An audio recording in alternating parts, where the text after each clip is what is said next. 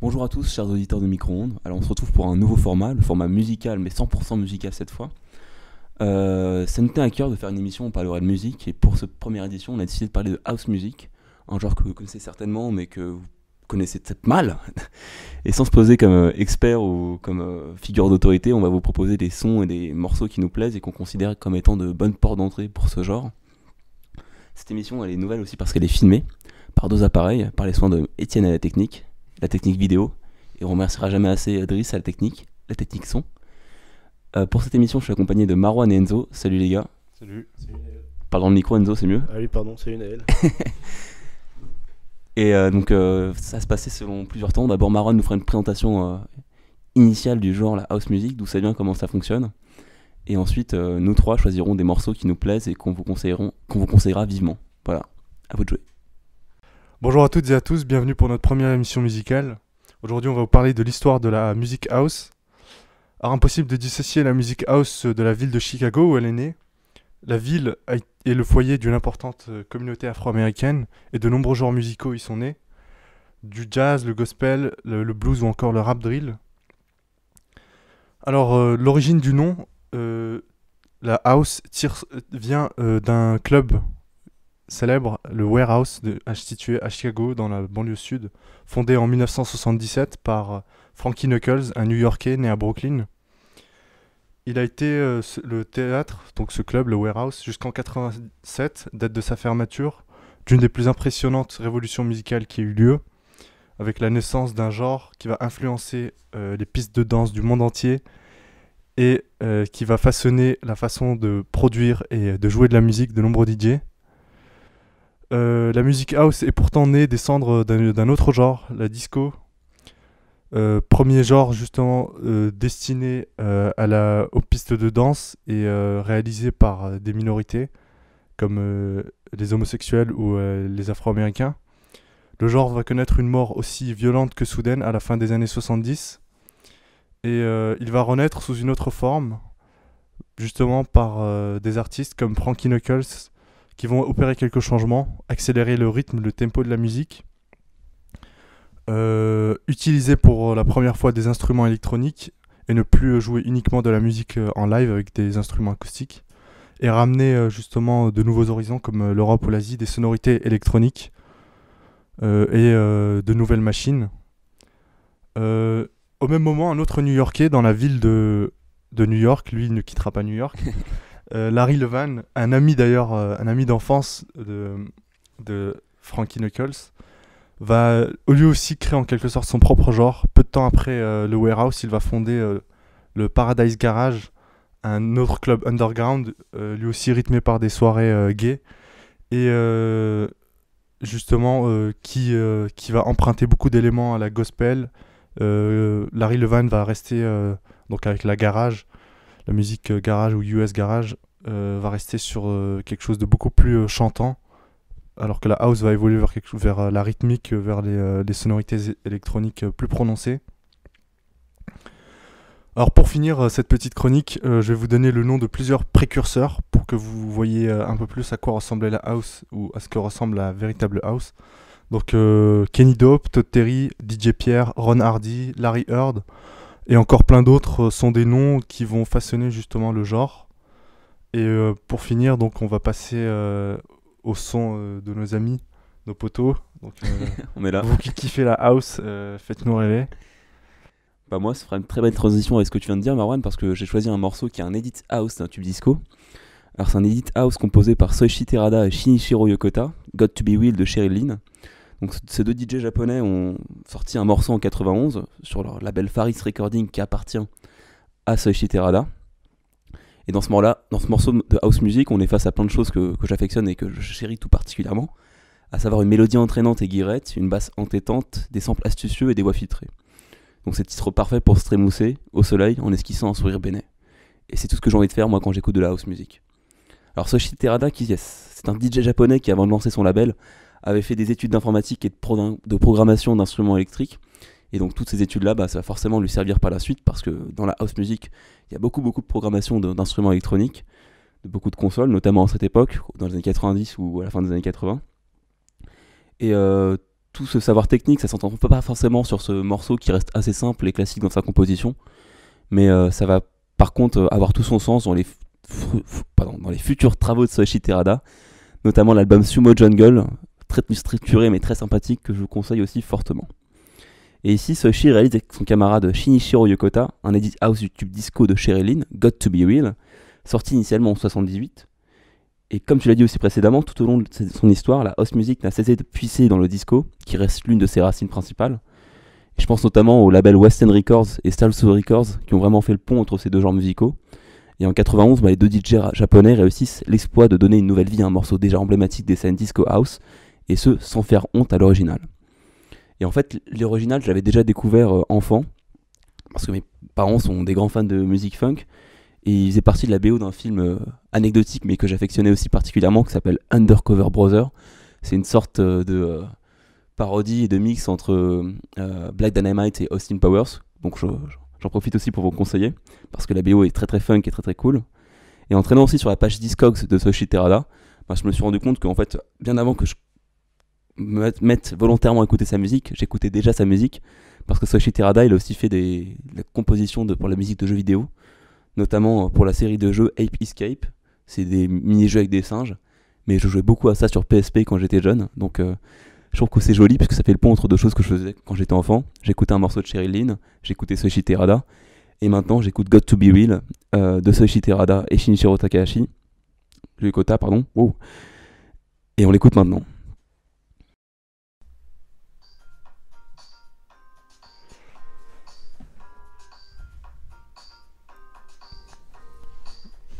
Ouais, bah moi justement, je disais, euh, ce qui me plaît, c'est que bah déjà j'aime bien l'original parce que j'aime beaucoup le disco aussi. Et que là, il a réussi à la reprendre sans la dénaturer. Euh, c'est assez propre. Il a un peu modifié la voix, mais ça rentre mieux dans le genre house, donc euh, ça me plaît bien. Il l'a il a bien repris, enfin, c'est propre. Ce qui me plaît aussi dans souvent les morceaux house, c'est décomposé. D'abord, on a la, la, rythmique qui arrive, pour qu'ensuite il y ait des couches qui s'accumulent. Et là, c'est parfait. Une couche arrive après une autre, on l'accepte, on l'apprécie, et on enchaîne. Ouais, c'est vrai que moi ce que je trouve c'est le groove euh, de tout ce qui est percussif, il réussit à le créer de, A à Z et c'est euh, euh, très bon. Et ce qui est magnifique c'est que ça colle avec la voix. Donc toute la partie vocale et la partie rythmique, enfin ça va vachement bien ensemble. Et aussi, comparé à l'original, il apporte aussi une, certaine légèreté dans, dans, la musique, en transformant la voix justement comme tu as dit c'est un peu bon enfant comme euh, musique j'aime euh, vraiment. Pour autant aussi, il sait aussi récupérer ce qui lui plaît. Hein. C'est une constante aussi dans toutes euh, ses productions. Ouais. C'est très léger et c'est pas étonnant qu'il ait fait de la musique de jeux vidéo parce que justement ça doit pas être c'est pas de la musique de danse mais ça doit être très rythmé et c'est pour ça qu'on retrouve ça. C'est quelqu'un qui a eu tellement d'influence et c'est un perfectionniste donc euh, moi j'ai hâte de voir ce qu'il va faire encore. Hein. Parce que je pense que sa formule a quand même évolué depuis. Euh, ouais, justement, elle a beaucoup évolué. Hein. Il s'adapte à son époque aussi. Euh, on en parlait avant en off, mais il a fait de la jungle, des trucs très breakés dans les années 90. Aujourd'hui, ça passerait peut-être moins, même s'il y a un retour un peu des 90s. mais c'est vrai qu'il s'adapte vraiment vachement à son époque. Et, et même quand il a commencé, très il était très influencé par Yellow Magic Orchestra et vraiment les sonorités électroniques japonaises euh, pures, qui sont elles-mêmes euh, d'ailleurs, euh, si vous avez l'occasion d'écouter Ryuichi Sakamoto ou, Yellow Magic c'est des gens qui sont très influencés par la musique traditionnelle japonaise. Et c'est pour ça que la musique house et plus globalement la musique électronique japonaise, même dans la techno, on retrouve quelque chose qui est vraiment propre au Japon, c'est-à-dire où ils puisent leurs racines dans la musique traditionnelle japonaise. Donc euh, j'espère que ça a été euh, une porte d'entrée, Soichi Terada et Shinichiro Yokota vers euh, la house japonaise et les autres genres de musique électronique du pays du soleil levant. Voilà. On passe au prochain titre. Ouais, on va passer au, passer au prochain titre. Donc le prochain titre est un titre, on revient aux États-Unis, à Détroit plus précisément. Euh, la ville euh, juste en face, euh, si j'ai envie de dire, de Chicago. Ouais, Donc, je pense. Détroit est plus connu pour la techno, c'est là où est née la techno, mais il y a aussi de grands producteurs de musique house. Celui que je vais vous faire découvrir, c'est Moody Man. alors, ce que j'aime bien aussi, c'est que lui aussi est très très influencé par la disco. il reprend énormément, justement, des gimmicks de, de paroles Euh, c'est quelque chose qui entre totalement dans, son euh, process de production, enfin dans, dans, sa touche euh, artistique. Et donc, sans plus attendre, on va écouter. Donc, Why Do You Feel de Moody Man.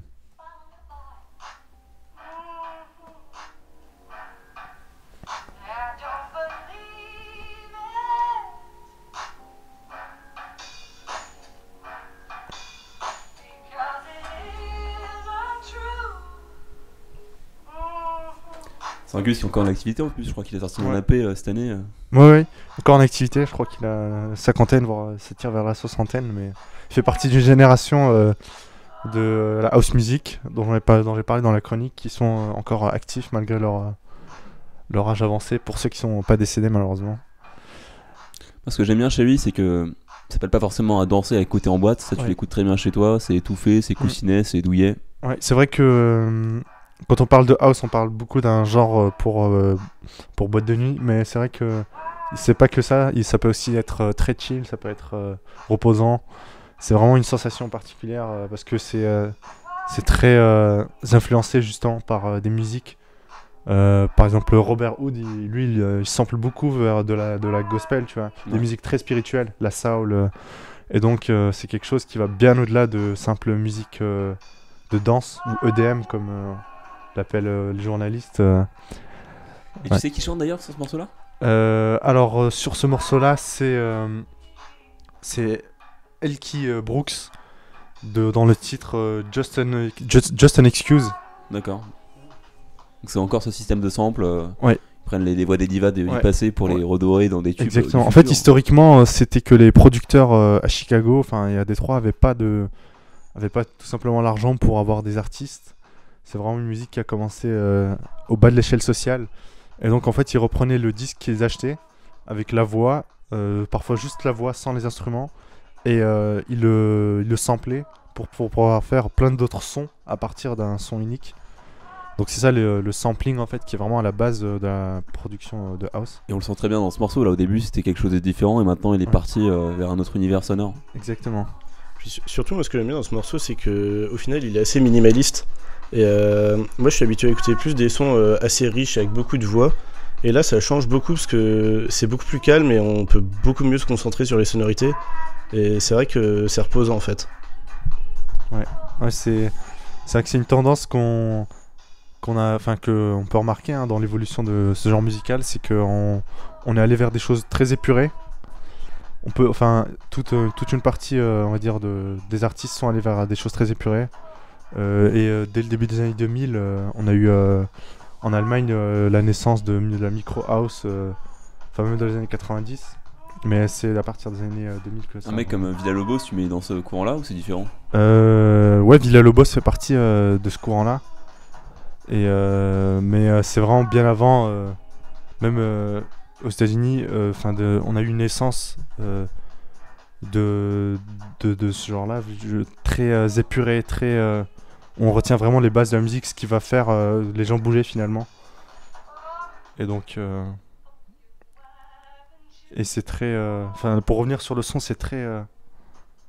ça, le, l'instrument accompagne tellement le son que enfin je trouve que les deux vont très bien ensemble et ça ça renforce en fait le côté spirituel du son Et toi, quand tu t'es intéressé à ce genre-là, t'es directement vers les, ce- pardon, quand tu t'es intéressé à cette musique, t'es directement allé vers ce type de son-là ou c'est plus tard tu t'es rendu compte que ça plaisait aussi Euh, non je pense que c'est plus tard c'est venu euh, je pense c'est une certaine maturation euh, enfin une maturité qui en écoutant de plus en plus de, de house on a envie de, de chercher d'expérimenter d'autres d'autres sous-genres de voir qu'est-ce que d'où viennent leurs influences leurs histoires etc Ok. Et c'est par la suite.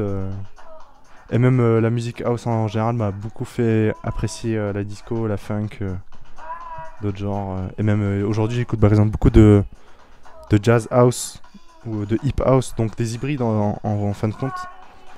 Et c'est euh, contemporain, c'est. Ouais, c'est assez contemporain et justement ce que j'aime bien c'est euh, c'est euh, la musique house a une capacité à, à s'allier avec d'autres genres qui est très euh, Et dans ces genres hybrides, t'aurais des artistes, des groupes à conseiller pour nos auditeurs hein, pour qu'ils puissent suivre?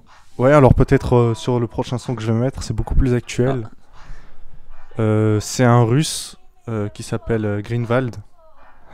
Et euh, lui, euh, ben, lui, ce qu'il fait, c'est de la- quelque chose qui se rapprocherait de la ghetto house, même s'il a un champ en fait beaucoup plus large, parce que il peut faire aussi bien des choses acides que breakées.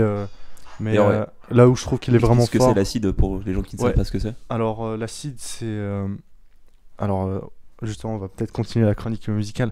La musique acide, en fait, c'est un genre. euh, l'acid house, c'est un genre qui est né très tôt dans la chronologie de la musique house par des DJ Pierre notamment ou Ron Hardy. Alors en fait, l'histoire de la musique house, il faut la connecter avec un instrument, enfin un instrument électronique, la TB303 de Roland, qui était à la base euh, faite par Roland pour euh, euh, copier, euh, enfin pour faire des, basses, comme avec une guitare basse, mais euh, pour la musique en live. Sauf que ça n'a pas du tout plu euh, aux musiciens et en fait, elle a été récupérée par les producteurs euh, de musique électronique euh, donc euh, dans les genèses, dans la genèse. Et justement, ils ont fait une sonorité un peu euh, spéciale qui est très, euh, comment dire, euh, faut, bah, faut l'écouter. Et euh, C'est plus aigu quoi. ouais, voilà, c'est beaucoup plus aigu, c'est beaucoup plus euh, tripant. salves. Voilà, exactement. C'est un peu une musique euh, on, euh, que on n'a pas besoin de prendre de drogue pour se rendre compte que notre cerveau est affecté. Moi, dans mon imaginaire, c'est un truc qui vient surtout de la scène de Manchester, l'acid house. Est-ce que c'est des. Ouais. Je dis des bêtises ou. Bah, c'est vrai qu'en fait, la scène de- des raves, lorsque la house s'est exportée très tôt d'ailleurs en Europe, notamment au Royaume-Uni, c'est l'acid house qui a fait bouger euh, des, euh, des centaines de milliers de jeunes anglais dans la fin des années 80, au début des années 90. Et euh, justement, euh, elle va façonner aussi notre façon de voir euh, les musiques électroniques aujourd'hui.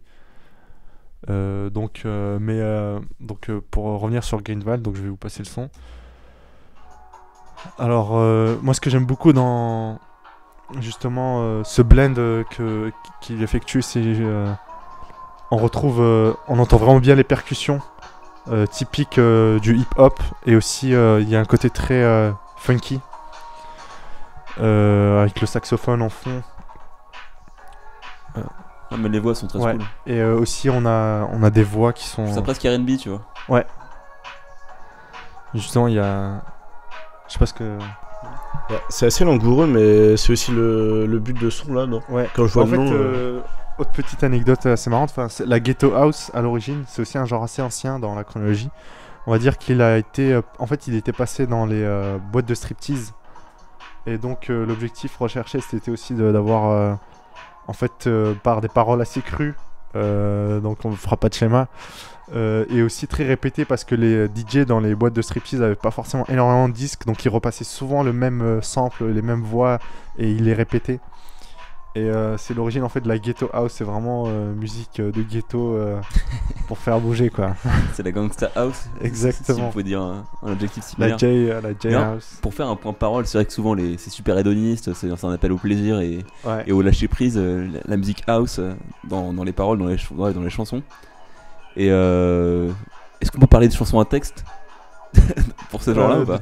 De texte, euh, je sais pas si on peut parler de texte.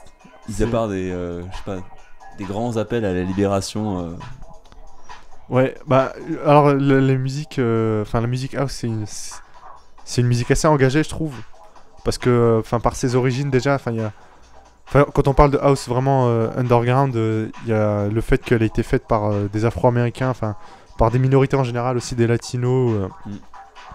et des homosexuels, enfin et des, et c'est quelque chose qui est dans les racines de la house. Après, c'est sûr que ça a beaucoup euh, dévié, que ça a beaucoup changé. Mais euh, je trouve que c'est une musique qui est porteuse de valeurs, les valeurs euh, du monde de la nuit, de liberté, de la jeunesse, et justement d'acceptation de, de soi et des autres. Bah, après, dans la house aussi, je trouve qu'il y a toute une partie où les paroles sont souvent, c'est souvent les mêmes, les mêmes extraits de chansons qui sont répétés. Et euh, vu que c'est repris à deux chansons, je sais pas si on peut parler de, chansons, à- de, de, ouais, de, paroles à texte. Mais euh, je suis assez d'accord avec Marwan dans le sens où c'est une musique qui réussit à porter des valeurs de liberté et de monde de la nuit, comme il disait, euh, plus par le son, je trouve. Je pense qu'il y a aussi un message politique parce que souvent, le fait que ce soit des mêmes mots qui soient répétés, ça donne une forme de mantra et de matraquage. Donc, même si tu te rends pas compte que tu écoutes les paroles, quelque part, elles restent en toi quand, quand le morceau fait 8 à 10 minutes. C'est pas faux en vrai, j'y avais pas pensé, mais c'est vrai. On n'arrête pas un peuple qui danse. ça, c'est ma préférée. ça. Alors heureusement qu'il y a la vidéo pour confirmer qu'on n'est pas en Sarwell. euh. On a un côté Sarwell, c'est super confortable. Et on vous invite à en consommer et à en acheter. Exactement, et donc on va passer euh, au prochain son. Euh, alors, euh, donc euh, le prochain son, euh, est-ce que quelqu'un a une, une appétence particulière? Ouais, bah moi j'en ai un. Euh, un peu à l'opposé euh, du premier son que vous avez présenté, Marwan, qui était assez minimaliste. Moi je vais vous présenter un son euh, plutôt riche, qui est beaucoup plus disco et, assez dansant. C'est Carlo Groove de Interstate. Et donc c'est un morceau qui commence de manière assez atypique, avec une longue introduction au, au piano, qui est plutôt douce. Et au début ça peut paraître un peu étrange, parce que c'est pas forcément habituel en house. Et surtout qu'à la fin de l'introduction, le morceau redémarre, comme s'il y avait un deuxième début, pour partir sur deux thèmes euh, totalement différents de ce qu'on avait entendu euh, au début du morceau. Il y en a un où la mélodie est jouée par, euh, par les violons, et l'autre où ce sont plutôt les chœurs qui dominent. Et au final, on se rend compte que le piano, c'est pas du tout absurde, parce qu'on le retrouve tout au long du morceau. On se rend compte qu'il lit et qu'il accompagne les deux principaux thèmes. Et il permet aussi d'éviter que la musique soit répétitive. C'est un reproche qui est parfois fait à certains morceaux de house. Et là, le piano permet d'éviter euh, que la musique soit répétitive, ce qui est complètement libre, complètement, euh, contrairement au reste euh, de la musique. Donc voilà, à part ça, on retrouve des ingrédients qui sont classiques de la disco house, notamment les violons en fond, une basse entraînante, une rythmique assez dansante, et même parfois les chœurs. Donc pour moi, c'est un bon exemple de disco house, qui est un peu atypique, principalement à cause du rôle du piano, mais je vous conseille de l'écouter au plus vite, parce que moi, il me donne vraiment envie de danser. C'est parti.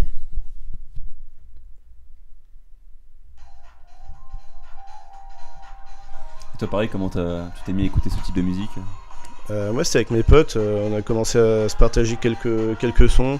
On est parti sur quelques sons euh, qui sont des valeurs sûres pour nous.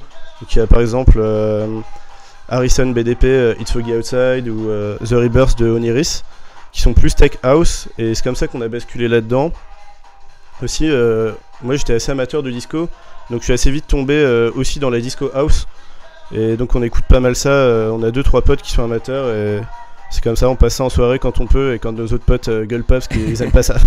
Ouais, c'est danger. Ouais, mais euh, c'est vrai qu'il y a un truc que j'aime beaucoup dans la musique house, c'est que c'est une musique de partage. Euh, c'est vrai que enfin, c'est une musique qui a déjà euh, ben, plus de 30 ans, donc il y a énormément d'artistes et de sons qui sont passés, et donc tu as forcément euh, un pote qui connaît un son que toi tu connais pas, et tu peux faire découvrir comme ça en soirée, donc euh, c'est une constante que j'aime bien aussi. Puis surtout, euh, c'est pour ça que je trouve que c'est difficile de trouver euh, des artistes euh, emblématiques. Parce que, enfin, moi, je sais pas vous, mais moi, souvent, je vais avoir un artiste où j'aime bien euh, un ou deux sons, et après, le reste, moins. Mais il y a tellement d'artistes euh, différents et pas forcément connus qu'il y a une vraie richesse et une vraie diversité dans, dans ce, dans ce genre de musique. Ça, je pense que c'est aussi dû parce que la scène elle vit grâce aux DJ et les DJ font des réappropriations de sons et ils vont rarement faire des, ce qui se fait généralement dans les styles et les gens plus conventionnels des albums. Eux ils sortent des maxi, des 45 tours, des, des edits, mais euh, pour autant ils sont quand même là pour euh, avoir euh, des disques, mais les, prestages de disques house c'est pas des prestages commerciaux euh, qu'on va retrouver à, des millions d'exemplaires. Souvent les, petits labels ils le font parce qu'ils travaillent pour les DJ et les, gens qui veulent écouter de la musique comme ça chez eux. Mais rien qu'au niveau de la pochette, souvent c'est très très minimaliste. Il va y avoir une pochette blanche ou une pochette noire avec simplement, euh, euh, comment s'appelle? Ce qui est en valeur sur le disque, euh, le macaron.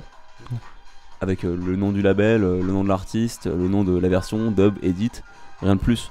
Et c'est ça qui fait que peut-être une musique plus difficile à appréhender alors qu'elle est tout aussi riche que, que d'autres genres euh, qui ont eu du succès. Ouais, c'est vrai. Et puis ce qui fait la richesse aussi, c'est que la richesse du genre, c'est que les DJ s'empruntent des samples ou des sons les uns aux autres. Et c'est ça qui permet de, recréer ou d'avoir plein de nouvelles idées. Enfin, ils partagent un peu les idées entre eux au final. Enfin, moi aussi, il y a un truc qui m'a peut-être bloqué avant que je commence à écouter ça, c'est que souvent quand j'écoutais de la house, c'était pas par choix, c'est quand je rentrais dans une boutique branchée euh, ou euh, non, attends, j'ai pas dit que j'ai pas dit que le je dis pas que j'ai dans souvent dans les boutiques branchées, mais souvent c'est des trucs un peu mode, c'est des bars un peu lounge. Donc c'est de la musique qu'on écoute sans trop écouter, alors que ça mérite toute notre attention et faut, faut l'écouter un maximum quoi. Euh, C'est vrai que souvent je fais écouter des sons de house à des gens pour leur faire découvrir et ils me disent euh, Ah ouais, on dirait de la musique HM. Et là je Ouais, suis voilà. là genre Ah ça, ça me fait mal. C'est pas un Godwin.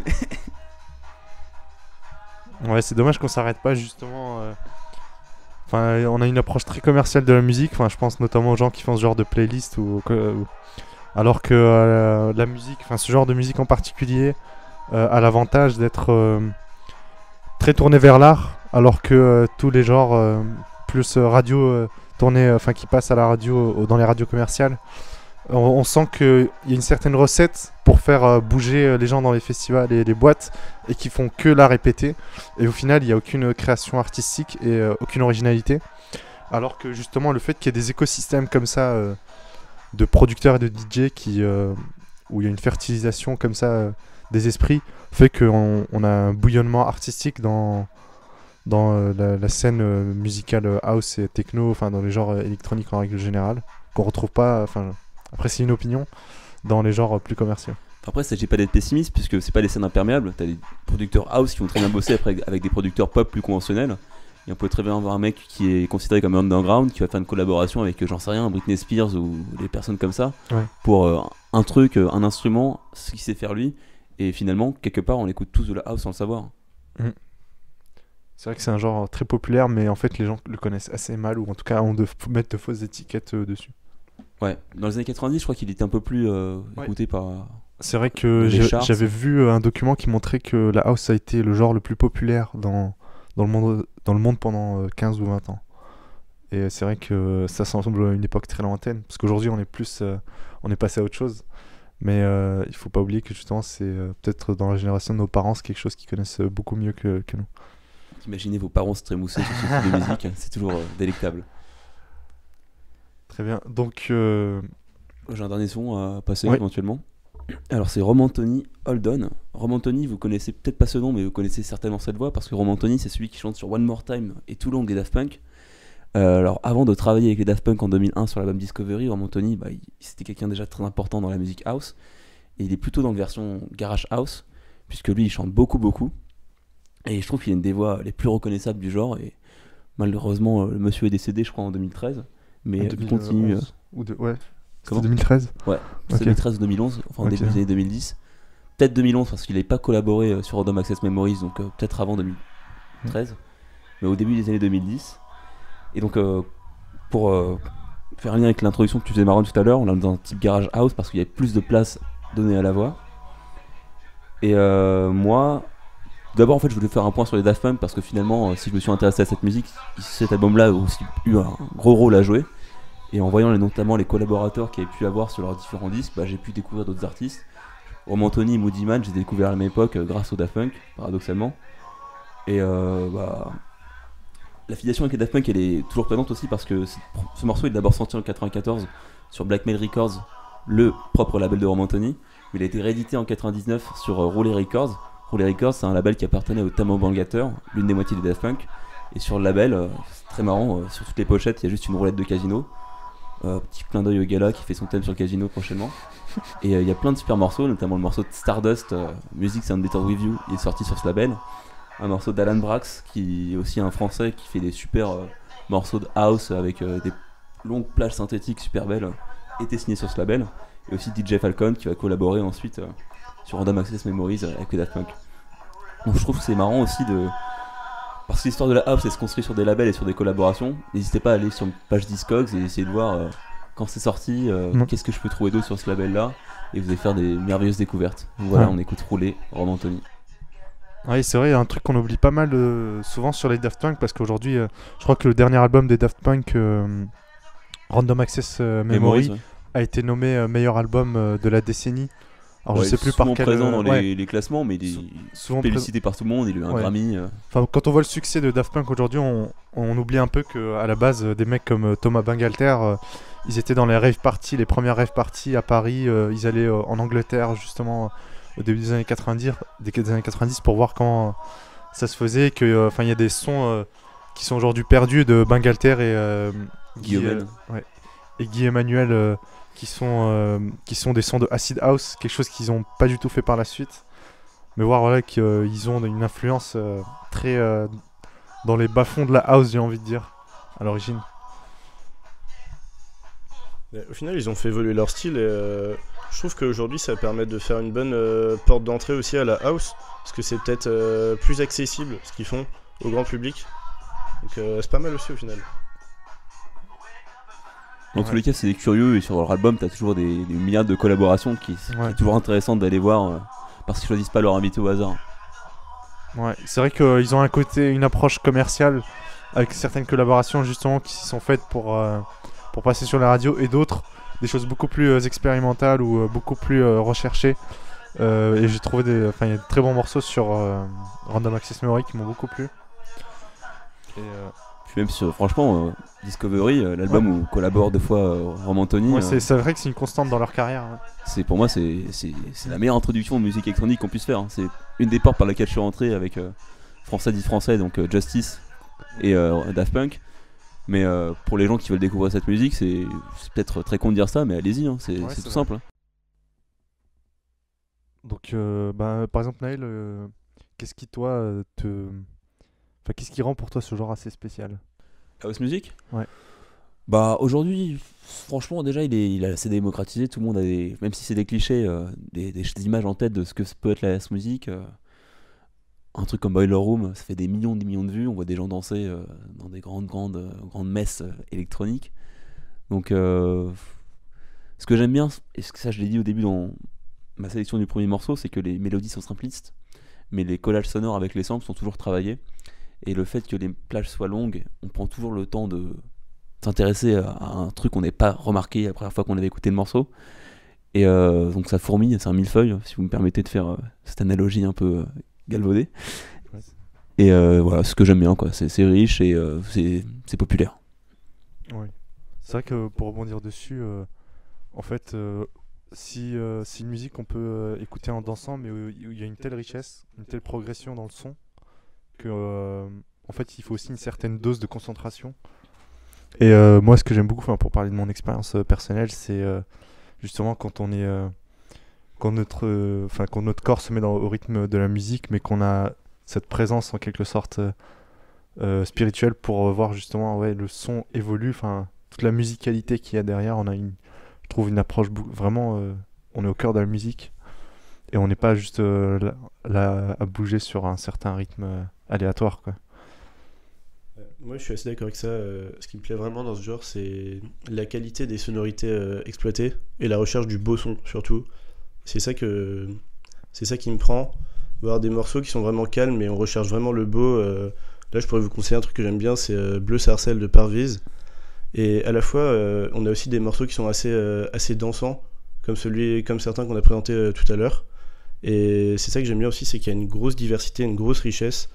Euh, Là, cette émission, elle m'a fait me rendre compte qu'il y avait une richesse encore plus grande que celle que je pensais. On a parlé de acid house, euh, de garage house, des, des styles que je connaissais pas du tout. Et c'est ça qui est intéressant, c'est qu'on on découvre à chaque fois. Donc voilà, on ne veut pas se poser comme des experts, on est juste là pour partager des, des sons qui nous plaisent. On espère que cette émission vous aura plu. Et on revient très très vite.